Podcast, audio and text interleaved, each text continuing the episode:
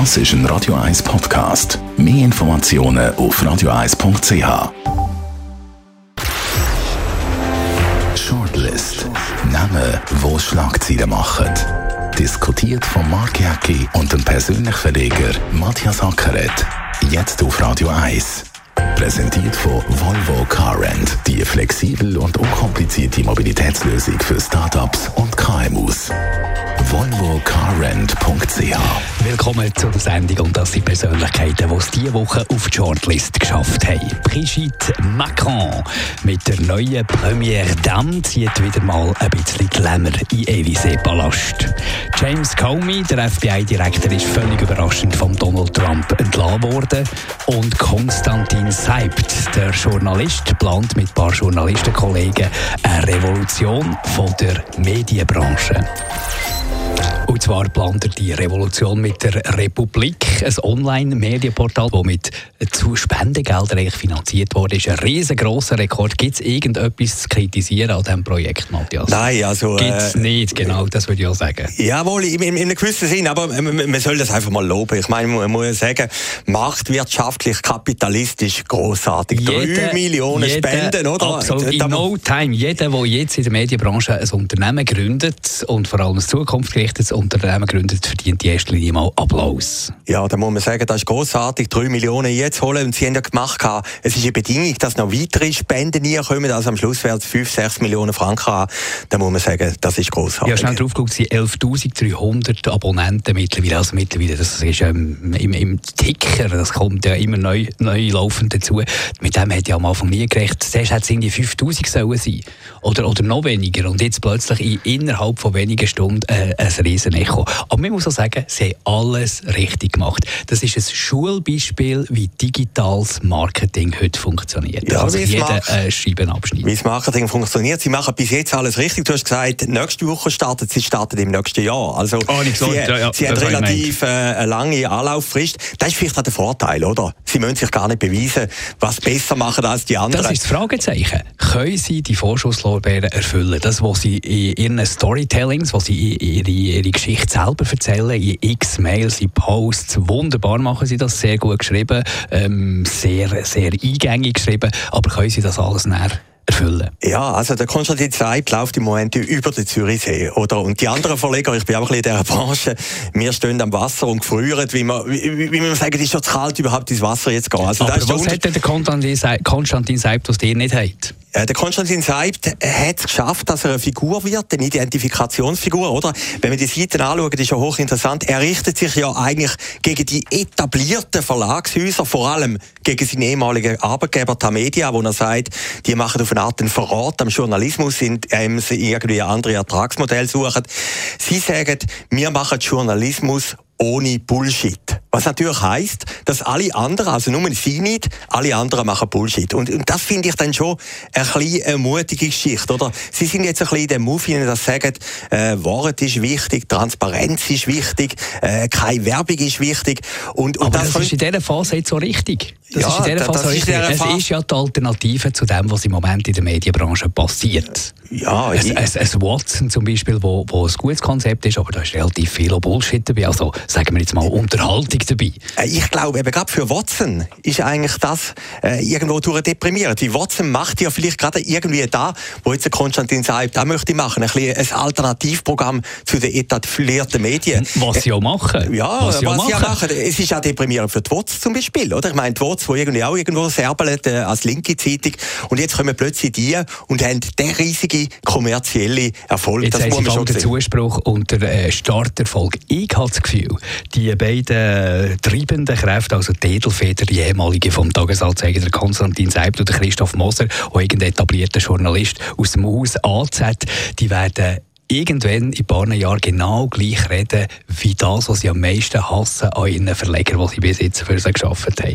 Weil irgendwann wird auch dort der kommerzielle kommerzielle Druck kommen. Irgendwann funktioniert das mit äh, Lesern allein nicht mehr. Ja, ich, ich weiss es jetzt auch ein bisschen aus eigener Erfahrung. Ich habe einen Verlag mit neun Leuten, oder? Und, und äh, die Republik ist etwa gleich groß. Also, das ist natürlich am Schluss ein Herzbusiness in der heutigen Zeit, dass du so einen Verlag mit diesen Mitarbeitern und alles kannst durchbringen, oder? Nein, also, das erste ist, super Erfolg, marketingtechnisch, alles großartig Hervorragend gemacht. Es hat natürlich nachher schon ein paar Fragezeichen. Also interessant haben zum Beispiel gefunden, der Konstantin Seibt hat letzte Woche behauptet, sowohl bei der NZZ wie bei Ringier hätte es ein Verbot gegeben, über das neue Projekt schreiben, oder? Sie, die dementieren die beiden, aber wer sagt, dass es nicht so ist? Ich könnte mir sehr, sehr gut, Gut, vorstellen. aber jetzt äh, der Gegenbeweis ist natürlich, die NZZ hat über drei oder vier Artikel über das neue Projekt gebracht. Also muss ich sagen, der Konstantin Seibt ist eigentlich schon mit Fake News gestartet, oder? Und, und, das, also, und, das finde ich jetzt ein bisschen hart. Das nein, jetzt nein, das ist nicht hart. Aber, erstens, aber, mal, erstens mal kann man es erst messen, wenn es Inhalt gibt. Jetzt ist, jetzt ist Marketing. Jetzt ist Marketing. Und er schreibt in seinen, in seinen Mails, schreiben sie deutlich, die äh, Verleger sollen durchaus an Bord kommen. Also wir, will, nehmen sogar eine Weltwoche, wortwörtlich, wir nehmen eine Weltwoche ernst, weil die machen auch grossartigen Journalismus, heisst in vielen Punkten. Ja, also, die Weltwoche also, macht, die Weltwoche ist eine sehr eben, gute Zeitschrift. Ey, wir also, reden also, von Konstantin Seibt, ja, ehemaliger also, aber das ist eine ganz sagen, andere Seite. Nein, ich muss sagen, wenn man als Heiliger Nein, antritt, nehmen, äh, nehmen, muss man auch gemessen werden an dem. Aber sie nehmen, sie nehmen Gegner ernst und sie äh, probieren die Arroganz, die natürlich könnte könnte kommen, wenn man so Erfolg hat mit einem so einem Projekt, probieren sie natürlich selber runterzudämpfen. Also Ja. man muss genau herlesen. Ja, man muss ganz genau lesen. Also Sie sagen, wir machen Journalismus ohne Bullshit. Ich meine, da finde ich also eine sehr, sehr hohe Latte auf Ja, die andere Seite. Und wenn du natürlich als erstes schon behauptest, die haben, die haben das Verbot und schreiben die über uns und dann schaust du die Messe im DNA und sagst, es sind vier Artikel gekommen, dann muss ich sagen, es sind natürlich Fake News. Also wir sollen natürlich den anderen auch ein bisschen messen an dem, was er behauptet. Was mir staunt, dass niemand den Finger in die Wunde legt, was sie sagen. Sie sind ja wahrscheinlich die, die sagen, kein Lohndumping, möglichst äh, gleiche Löhne für alle etc. Und sie schreiben irgendwo, dass sie mit dem Budget, mit dem zusätzlichen, können sie hervorragende Kräfte im Ausland für sich schaffen, die zu günstigen Tarifen schreiben. Das ist natürlich, natürlich ein kleiner Fauxpas, ein kleiner PR-Fauxpas. Eigentlich sollten sie Kräfte da hier in der Schweiz beschäftigen. Natürlich, natürlich. Aber das wird auch, ich meine, du findest natürlich im Ausland gute Journalisten, die Ja, viel billiger schreiben als bei uns. Das Eben, aber das kannst du ja nicht gerade jetzt Ja, als Konstantin Seib und als Christoph Moser kannst du das nicht gerade äh, ins Feld führen. Finde ich Vielleicht, jetzt. vielleicht muss man sagen, das ist auch wieder transparent und das ist auch wieder ehrlich. Gut, da also. sind wir gespannt. Also etwas finde ich noch ganz interessant. Es hat ja in der journalistischen Szene, vielleicht für die Leute, die, die außerhalb sind, bis jetzt einen Internetguru gegeben, das ist der Hansi Voigt, oder? Auch er hat können über den Zürichsee laufen. Aber interessant ist jetzt, wenn es ein Wegrennen gäbe, die wer schneller über den Zürichsee läuft, ich im Moment sagt. Also der Aber Hansi der, Voigt der ein Hansi. Voigt arbeitet, glaube ich, an irgendwelchen Konzept. Ja, es scha es schaffen Er alle ein Konzept, ja, genau. Nein, aber wenn wir jetzt gleich noch, vielleicht ist das jetzt wirklich ein bisschen salopp formuliert mit diesen Fake News, obwohl ich bei dort, wenn, wenn man als Heiligen auftritt, muss man als Heiliger gemessen werden, das ist immer mein Anspruch. Was mich ein bisschen stört, ist, dass die wirklich äh, so lange haben, bis das Projekt auf die Schiene bringen. Ich mag mich hey. erinnern, Tele Zürich, Roger Schawinski 1994, ich habe das Glück gehabt, in diesem Team drin können sein. Ja, Der ja, Sender ja, ist ja, innerhalb ja. von zwei Monaten. Aber es innerhalb geht von um, zwei, das ist richtig, Ja, ja. Matthias, ich tue dir sehr ungern unterbrechen, aber es geht um neue Technologien. Die sind dann noch nicht da gewesen. Fernsehen hat es schon seit immer gegeben, Radio hat es schon seit immer gegeben, Zeitung hat es schon seit immer gegeben. Internet Jetzt gibt's- Internet schon gibt's lange. auch 20 Jahre. Aber, Ich aber mein- die Art und Weise, wie jetzt konsumiert wird, ist eine ganz andere. Ich beschäftige mich im Moment mit diesem Thema. Und bis du da all die Verlinkungen und die Programmierungen und das Zeug, dass es dann wirklich funktioniert, hast, das ist ein unglaublicher Aufwand. Ja, also, wir, Chapeau. wir haben auch ein Internetportal persönlich kommen und wir sind auch dauernd Es ist am Bauen, oder? hervorragend, das persönlich.com. Ich gehe jeden aber, Tag aber ich durch. glaube jetzt ehrlich gesagt, also wenn ich jetzt könnte einen Marketing-Tipp geben, wenn der überhaupt gefragt ist, steht, ich würde schneller auf die Sendung gehen. Also äh, vielleicht ist es auch eine Strategie, dass man sagt, jetzt haben die Leute mal eingezahlt und jetzt tun wir ein bisschen das am Köcheln lassen und dann starten wir mit einem grossen Event. In der heutigen, in der schnelllebigen Zeit sollte man relativ schnell auf die Sendung gehen. Komm, wir gehen auf einen Namen, der eigentlich zum Kerngeschäft von dir gehört. Schöne, attraktive Frauen. Brigitte Macron, die neue First Lady, oder wie es in Frankreich heisst, Première Dame. Mit ihr kommt ja nach der Carla Bruni wieder ein bisschen Glamour in Élysée-Palast, aber andere Glamour. Jetzt äh, kommen wir langsam zum amerikanischen System vor dem Donald Trump, zu Barack Obama-Zeiten, wo die First Lady langsam Einfluss nimmt. Ich meine, Carla Bruni ist äh, wirklich nur für Glamour da gestanden, aber viel Wahnsinnig hat sie nicht gemacht. Das wird sich jetzt ändern.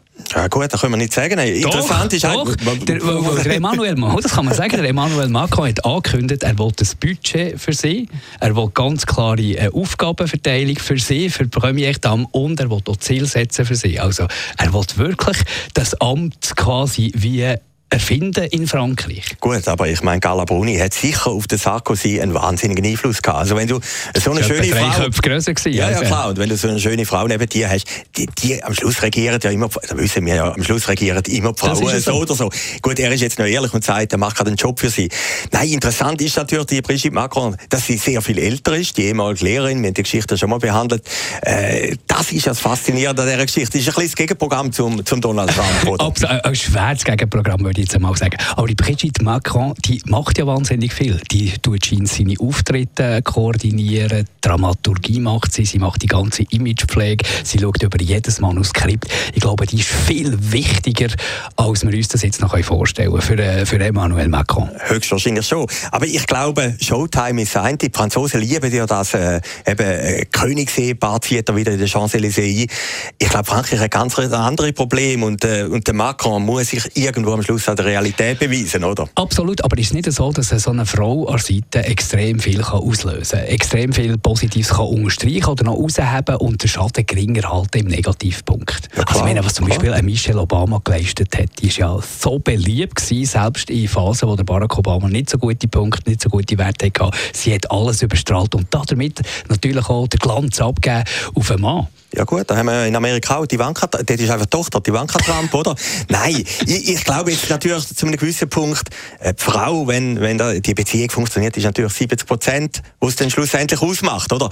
Beim Hollande ist ja das Problem dass seine Beziehungen nicht funktioniert haben und ich könnte mir auch vorstellen, also wenn wir jetzt ein bisschen Küche-Psychologie machen, dass da auch ein Teil war von seinem Scheitern, oder? Ich meine, die Aber. Szene, wo er mit dem, mit dem Vespa oder so einem Motorroller durch Paris durchfährt, mit dem Helm, da ist einfach der Knackpunkt gewesen, wo man gesagt hat, ein Präsident kann das nicht machen. Aber das ist ja gang und gäbe gewesen, aber das ist ja fast so der französische DNA gewesen, bis jetzt, dass äh, hohe Politiker eigentlich ihre Liaisons haben.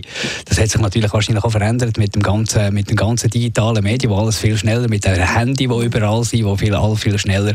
Das wird bei Macron nicht passieren, das sage ich dir. Keine Ahnung. Hast du mal, hast du mal eine massiv ältere Partnerin gehabt, Matthias Sacker? Ich, ich habe mal eine Freundin gehabt, die älter war. Massiv älter? Ja, so viel jetzt nicht, aber, aber ich meine, ich finde das ja wirklich sympathisch. Ich, ich, ich kenne den Macron nicht, ich weiß ja, nicht. Nein, ich meine, der Chirac hat mir immer gesagt, ja, ja, der Chirac hat mir ja immer gesagt, er sagt äh, Monsieur äh, 15 Minuten, oder? Wo, wo schnell eine Affäre zwischen ihnen. Äh, bei Mitterrand hat gestern ich auch gelesen gehabt. sogar eine Tochter gehabt, oder? Ja, und mit der Dalida hat er etwas gehabt mit der großen Sängerin. Das gehört natürlich zum französischen System. Beim Hollande ist einfach der Fehler gewesen, die Vorstellung, dass der Präsident mit so einem TÜV-Film äh, und der Vespa durch Paris durchfährt, das ist ja einfach ein bisschen ridicule, oder? Und, und das hat ihn am Schluss zum Scheitern gebracht. Ob jetzt der, der Macron treu ist oder nicht, keine Ahnung. Keine ich habe einfach das Gefühl, einfach das Gefühl charakterlich, wenn du als junger Mann so eine ältere Frau hast, da, musst, da bist du stark. Da bist du eine starke Persönlichkeit. Das, das, ich, ich kenne ja den auch nicht. Ich glaube einfach nur, wir leiten das ab von dem. Weil äh, äh, so eine massiv ältere Frau mit so viel Lebenserfahrung, die lässt sich natürlich nicht einfach irgendwie umdirigieren, wie das halt all die anderen First Ladies, so ein bisschen, wenn du jetzt Trump ansprichst, Frau von vom Donald Trump sich ein bisschen umdirigieren Das kannst du mit ihr nicht machen. Da musst du eine starke Mannseite haben. Ja gut, aber ich glaube, Gala Bruni war ja noch ein schwieriger Fall. Gewesen. Also, äh, du verstehst halt mehr von Frauen als ich. Also, ich meine, Gala Bruni zu handeln für den Sarkozy war alle gerade so schwierig gewesen, wie für den Macron seine Brigitte, oder? Äh, aber, aber schlussendlich ist doch an dem Macron sind doch zwei Sachen interessant. Er ist 39, ist in das Amt gekommen, ist der Ziehsohn vom Hollande. Ich meine, er hat natürlich auch ein bisschen den Vatermord gemacht beim Hollande, oder? Der Hollande hat ihm immer vertraut. Und das Dritte ist, er hat keine eigene Partei, die, die, die En Marche. En Marche. En Marche, eine Bewegung, kann man sagen. Eine Bewegung, die er gegründet hat. Bewegung auch gibt, ja. ja und, und, das finde ich jetzt einfach politisch geredet. Finde ich fast noch interessanter, wie die ältere Freundin oder er Frau. Ist ja eigentlich, er ist ja eigentlich auch äh, so ein Quereinsteiger, kann man sagen. Einer ohne äh, politischen Stallgeruch. Gut, er war Minister beim Hollande und, und er war bei der Bank Rothschild gewesen. Also er hat schon ein bisschen äh, ich glaube schon ein bisschen eine Ahnung vom Politgeschäft, aber, aber ich meine, die Karriere, die ist schwindelerregend. Mit 39, dass du Präsident bist von einem der grössten Staaten von Europa, ist natürlich grandios. Und man sieht es natürlich bei anderen Bewegungen, die man jetzt politisch vor, vor Ideen nicht vergleichen kann. Cinque Stelle in Italien, wo sich dann schlussendlich im Regierungsapparat eigentlich selber torpedieren und bekämpfen. Also etwas, das extrem fulminant aus der Bevölkerung rauskommt, funktioniert dann im etablierten Politbetrieb nicht mehr. Das hat man gesehen dort bei Cinque Stelle, wo die dann dort in diesem Parlament plötzlich sich über, über, überrennen von anderen, von diesen Politfäden, die da gezogen werden. Und es hat dann nicht mehr funktioniert. Hoffen wir, das passiert der Macron Ja, aber das ist das Interessante an den französischen Wahlen, oder? Sowohl Le Pen wie Macron haben im Parlament eigentlich gar keine Mehrheiten gehabt, oder? Und für den Macron ist natürlich schon wichtig, du kannst nicht regieren als Einzelfigur. Also, der muss doch jetzt schauen, dass er im Parlament eine Koalition hat. Und da kann seine ältere Frau lang sagen, du musst so oder so machen. Also, wenn, wenn das Parlament ihm nicht folgt, Gut, dann wird es relativ schwierig haben. Das wird sich jetzt zeigen, wenn er eine Mehrheit hat, dann könnte das relativ eine gute Sache sein und sonst wird es eher eine schwierige Sache. Also, ich sehe, das ist auch eine Frage vom Alter. Ich bin älter als du. ich, ich sehe natürlich mittlerweile die Welt ein bisschen realistischer oh, und weniger euphorisch als du, oder? Fast wie Brigitte Macron. Darum wird es eine gute Sache werden, glaube ich, fest dran. Heute die Shortlist nur mit zwei Namen, aber zwei spannenden Namen. Könnt ihr äh, nachhören als Podcast und dann bis nächste Woche. Shortlist mit dem Mark Jäcki und dem Matthias Ackeret. Zum Nachlesen und Abonnieren als Podcast auf radioeis.ch.